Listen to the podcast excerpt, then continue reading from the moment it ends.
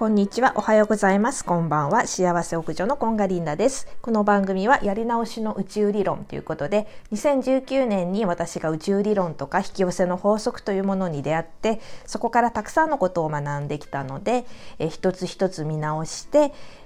えー、と皆様にも分かりやすくお伝えしている番組です。今日はこれからの地球についてお話ししたいと思います。え、ー、と昨日かな？あの武田壮雲さんと一昨日か信美さん絵本作家の信美さんが、えーと、絵本を2人で共同で出されたんですね「君は素晴らしい」っていうタイトルの絵本で、えーと、アリとキリギリスをベースにしてるんですけれども、えーと、アリとキリギリスってさ話の内容的にあの頑張った人が偉いみたいなさそういう話じゃない？で武田壮雲さんがなんか今の時代に合ってないからなんかあの話を変えてあの作りましょうみたいな感じで始まったもので結局なんか、えーと、キリギリスはバイオリンを弾いてそのバイオリンがをによってアリがこう癒されていたんだよね。でその「ありがとう」っていう気持ちをご飯その少しご飯として取っといてそれをこう冬の時にキリギリスにあげてとかそういう話なのね。でそうアリは本当はバイオリニストになりたかったけれどもとかっていう思いもあったりとかまあまあそういうお話なのよ。だからみんなで、えーと助けてって言ってあの助け合っていこうっていうようなお話でもありましたね。で、えーと、昨日はねその本を買った人の特典で、えーと、特別に Zoom に参加することができたの。で、えーと、メンバーがその書道家の武田壮雲さんと絵本作家の信美さんともう一人、えー、と YouTuber で宇宙研究所の陽子さんっていうアメリカに住んでらっしゃる女性なんですけど彼女の3人でこう対談をしていたのね。で、えっ、ー、と、陽子さんって先日3月5日だったかな、バシャールと対談をされていて、まあ対談というかいろいろ質問をされていて、そのことを、あの、どんな話されてたんですかってソウンさんが聞いて、そこでお答えしてくださっていた答えをちょっとシェアしたいと思うんだけれども、えっと、そもそもね、今こう戦争が起きてるじゃない？で、この時代に、なんで2022年っていう、この時代になんでまたこんなね、恐ろしいひどい戦争が起きちゃうのかって言ったらやっぱりあのリーダーが恐れをベースにして生きているって弱さを隠すために、えーと、攻撃をしてるんだけれどもそれが逆に弱さを象徴してしまってる自分は弱いんだっていうふうに言ってしまってるっていう皮肉な感じなのね。でなんだってであの恐れをベースにってさ私たちこあの育ってる環境で恐れをベースにされてるなっていうふうにおっしゃってて。例えばさ歯を磨かなかったら虫歯になるから歯を磨きなさいって言うじゃない？あとなんか高いところとかさ危ないからやめなさいとか。なななんだろう？あとほら、えーと東北の方のさ生ハゲとかもさ泣く子はいねかみたいな感じでさ、恐ろしい感じ、恐怖じゃん。恐怖を与えつけてるじゃない？で、えっ、ー、と、悪いことしたらその鬼にやられちゃうから、いい子でいようみたいなさ、恐怖ベースじゃない、あの、育ってる時が。でもそれが歯を磨く時も歯磨きは楽しいから、毎日歯を磨こうって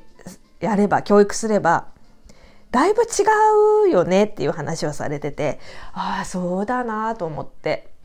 もしこれからこれからねまだあの子育て真っ最中とかそういう方は少しその言葉の使い方に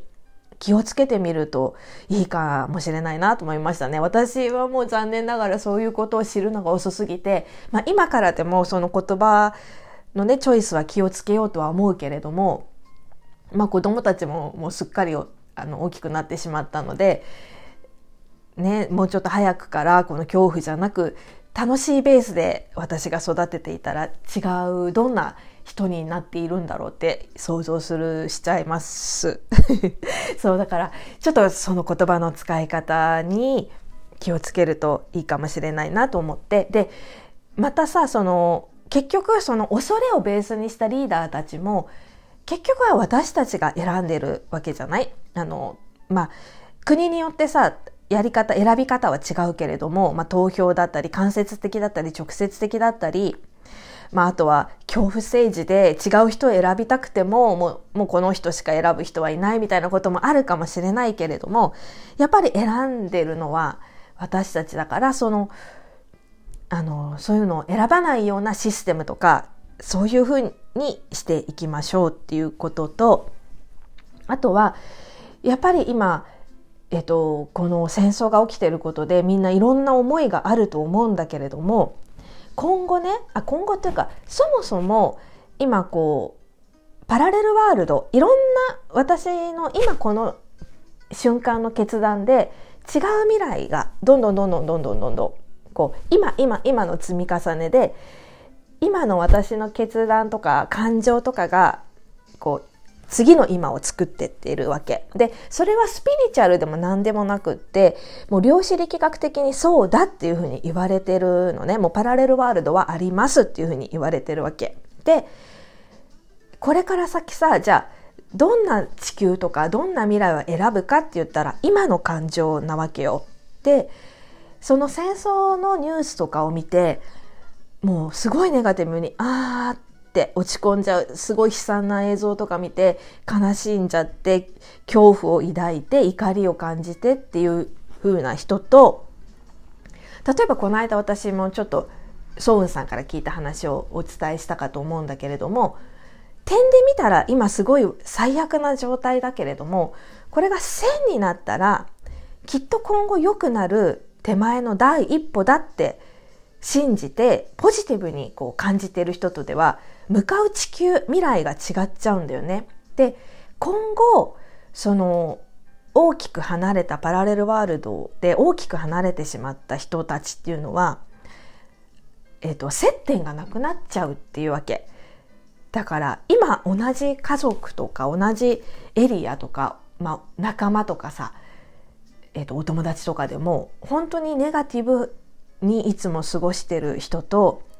いやあのもっと未来はいいはずだとか常にこう喜びと感謝で過ごしてる人とではもういる地球が変わってしまうっていうわけもう見えなくなっちゃうんだってそれぞれお互いが。だから今どういうふうな地球とか未来を選択するのかっていうのはあのかかってますっておっしゃってました。でも別にあのそのネガティブでいることが悪いとかって言ってるわけじゃなくってそういう、えーと、それを選択した人っていうのは次に起こる未来とかもやっぱり恐怖だったり恐れだったり悲しみとかネガティブな地球をこれからも過ごすことになるっていうだけそれを選択したっていうことそれがダメとか悪いとかって言ってるわけじゃなくて、そういうことですって事実っていうか現実としてね、そうなんだって。で、そう私たちっていうか、まあ私はさ、この戦争とか、あの、まあ映像とかも見ないようにしてるし、悲しいなとか、そういう思いはあるけど、絶対今後、あの、良くなるって信じてるから、私が見る世界はきっと、そういう、あの、とても明るい未来が待っているっていう地球に私は選択してますっていう感じ。そう。で、なんかさ、えっ、ー、と、これって今国対国の戦いだけれども、人同士でもさ、やっぱり恐れを抱いてる、うわ、あの人怖いとかさ、なんか見た目、うわ、嫌だなって思うと、それって相手に通じちゃわない？で、相手の対応もそれによってさ、変わってくるんだよね。で私これ社会人時代からすごくやってることなんだけど私営業で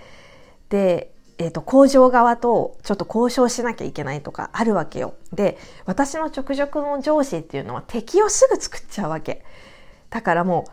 あの私が交渉行ってきます工場のとこ行ってきますっていう感じでもうほんと敵を作んないでくださいうまくやればできるからみたいな感じで なだめて私がまあ工場のさちょっと小難しいおじさまともう小娘がさ、まだ20代の小娘が交渉に行くんだけど、その時も、私は電話とかじゃなくて直接会いに行って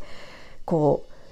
私はあなたをリスペクトしています。尊敬しています。その上でちょっと私の相談に乗ってくださいとか私のお願い聞いてくださいみたいな感じで挑むわけよ。そうするとおじさまは、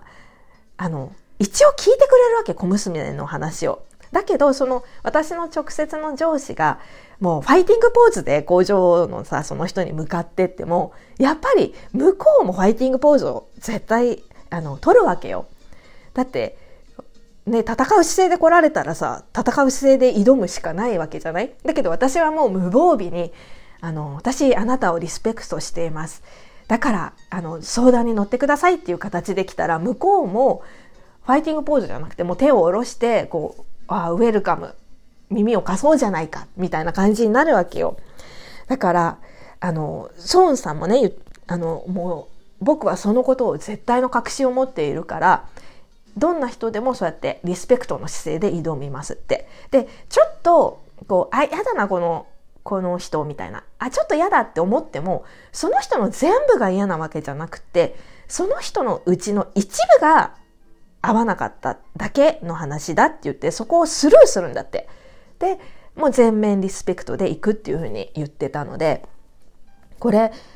本当に私もこのやり方すごいおすすめなので、あの、やってみてください。もう敵は作らないっていうこと。ね、味方になってもらわなくてもいいけど、敵は作らないっていうのがいいんじゃないかなって思います。